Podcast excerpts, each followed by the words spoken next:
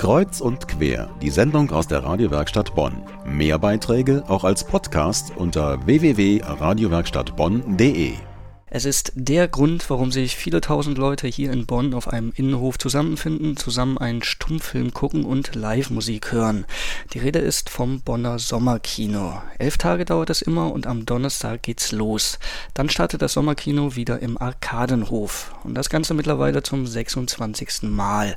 Bei mir im Studio ist jetzt Sigrid Limprecht. Sie ist Leiterin der Stummfilmtage. Hallo, Frau Limprecht, schön, dass Sie da sind. Hallo. 22.000 Zuschauer und Zuschauerinnen haben im letzten Jahr die Veranstaltung besucht. Eine enorme Zahl. Für alle, die das Sommerkino doch noch nicht kennen, können Sie in zwei kurzen Sätzen sagen, was das ist? Äh, ja, es ist ein Filmfest, was sich auf eine bestimmte Zeit der Filmgeschichte reduziert. Das sind die Stummjahre, 10er und 20er. Stumm nicht, es ist immer mit Live-Musik. Es ist in einer besonderen Location, der Arkadenhof der Universität Bonn. Es ist Open Air, findet bei jedem Wetter statt und das Ganze mit Eintritt frei als Idee, dass wirklich jeder und jede dahin kommen kann und so viel gucken kann, wie sie will. Ich erinnere mich im letzten Jahr einen Film über einen Pharao gesehen zu haben. Natürlich ging es in dem Film auch um die Gunst von einer Frau. Viele Intrigen wurden gezeigt, Leute in ein Labyrinth eingeschlossen. Alles äußerst kurzweilig und dramatisch. Eine große Rolle für die Dramatik hat dabei auch die Musik gespielt, die live gespielt wurde. Ich habe mich aber schon gefragt, was spielen die da eigentlich? Sind die Stücke speziell für die Filme komponiert oder wird während den Stücken wild improvisiert? Also die Musiker sind ähm, ganz unterschiedlich, äh, wo sie herkommen, was sie sonst noch alles so machen. Und das merkt man auch in der Art, wie die Filme begleitet werden. Es sind alles neue Kompositionen, also wir spielen keine historischen Adaptionen, sondern wir sind uns klar, dass das Filmfest jetzt 2010 stattfindet und auch die Zuhörer und Zuhörerinnen und Zuschauer eben mit dem Vorwissen dahin kommen und die Musik soll den Brückenschlag vollziehen von einem Film, der historisch festgelegt ist. Der ist, also das Bild war so, zu dem, was ist heute musikalisch, was hört man so oder auch, äh, was sind heutige Interpretationsmöglichkeiten, weil der Film wird damit halt neu. Viele tausend Menschen, die jedes Jahr ins Open-Air-Kino strömen. Aber was kostet das Ganze? Ich sag mal, Film, Musiker, all das muss ja bezahlt werden. Können Sie uns da eine Größenordnung nennen? Ähm, ja, Filmmusiker, dann das Allerwichtigste ist die Technik. Das ist sehr aufwendig, weil das muss ähm, ja alles technisch einwandfrei und fehlerfrei laufen. Äh, wir arbeiten mit Kooperationspartnern, wir haben sehr viel Unterstützung, wir müssen aber auch Geld in die Hand nehmen und wir brauchen mindestens 120.000 Euro. Nun hört man ja gerade im Moment sehr viel über Kürzungen im Haushalt, geplante zumindest teilweise Einsparungen der Kulturförderung. Wenn das also kommt, ist das Bonner Sommerkino noch finanzierbar?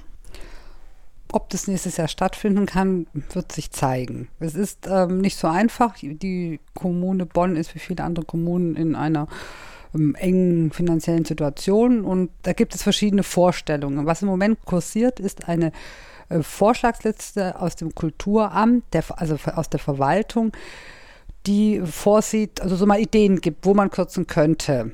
Das ist erstmal so der Stand. Und da sind die Sturmfilmtage für nächstes Jahr einfach gestrichen. Das ist, wenn natürlich die Stadt Bonn ihren Ansatz ähm, zurückzieht, dann können die anderen Kooperationspartner ihren Ansatz auch nicht halten und dann wird die Situation sehr schwierig. Und letztendlich die Entscheidung über die Geldvergabe und auch die Entscheidung über letztendlich Zukunft wird wahrscheinlich im Herbst oder Ende des Jahres oder sogar erst nächstes Frühjahr fallen. Also das zieht sich noch. Jetzt ist die Veranstaltung ja für die Zuschauer komplett kostenlos. Denken Sie nicht, dass die Leute auch bereit wären, einen Eintritt zu zahlen? Die Veranstaltung äh, würde sich in ihrem Charakter komplett ändern, sobald wir mit Eintritt anfangen würden. Komplett ändern dahingehend, sie wäre dann nicht mehr nicht kommerziell. Das heißt, sie würde auch teurer werden. Also zum Beispiel Filmmieten oder ähm, bestimmte Zusatzleistungen, die werden uns jetzt sehr wohlwollend quasi kostenlos überlassen, weil wir ja überhaupt nicht, also der Zuschauer auch Eintritt frei bekommen. Dann würden alle die Hand aufhalten und sagen, ja, da wollen wir auch einen Anteil davon abhaben. Und das andere ist, wir haben jetzt ganz viele, die kommen. Dann nachher, wenn es mit Eintritt ist, dann würde sich das äh, aussortieren. Da würden halt ein paar wenige überzeugte Fans würden kommen, die würden halt einmal dann kommen und würden auch den Eintritt zahlen, aber nicht irgendwie irgendwie fünfmal hintereinander.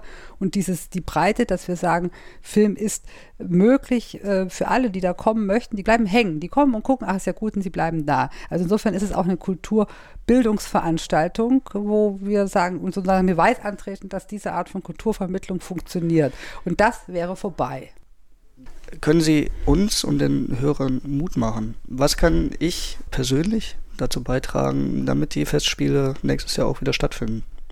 Zuallererst würden wir uns freuen, wenn ganz viele Leute kommen, weil die Veranstaltung, die findet ja jetzt statt. Ähm, man sollte rechtzeitig kommen, dass man einen Sitzplatz hat und dann ähm, ist man ja schon ein Teil und demonstriert, dass sie wichtig ist. Dann muss diese Wichtigkeit letztendlich in die Politik, das heißt, die Politiker ihres Vertrauens ähm, müssen darauf angesprochen werden. Dann geht es in Richtung äh, Presse, in Richtung ähm, auch Verwaltung. Wir werden bei der Veranstaltung auch Unterschriftenlisten auslegen, also wir werden verschiedene Aktionen da auch starten und Natürlich ist als letzter Weg, wenn das sozusagen alles nicht fruchtet, die Möglichkeit ähm, mit Bürgerengagement. Das heißt letztendlich, dass die Bürger und Bürgerinnen das selber in die Hand nehmen und sagen, okay, es geht um unser Geld, äh, wir spenden, wir möchten dazu auch, wir sind bereit dazu Geld zu geben, damit äh, wir arbeiten können. Das ist auch sehr gut. Nur ich denke, es, oder es freut uns oder ich denke, damit ist auch ein Beitrag geleistet. Aber ich möchte es nicht darauf reduzieren, weil es letztendlich die Entscheidung in der Kulturpolitik zu sagen, wofür werden hier öffentliche Gelder eigentlich verwendet, ähm, die muss schon ausgefochten werden. Und da sollte man sich einmischen. Sigrid Limprecht, die Leiterin der Stummfilmtage. Am nächsten Donnerstag beginnen sie wieder und wenn auch Sie daran teilhaben wollen, gehen Sie hin. Stattfinden wird das Ganze wie üblich im Arkadenhof im Universitätshauptgebäude. Dann mit dem Film Metropolis. Beginnen wird das Ganze um 21 Uhr. Viel Spaß. Gehen Sie rechtzeitig hin. Es könnte voll werden.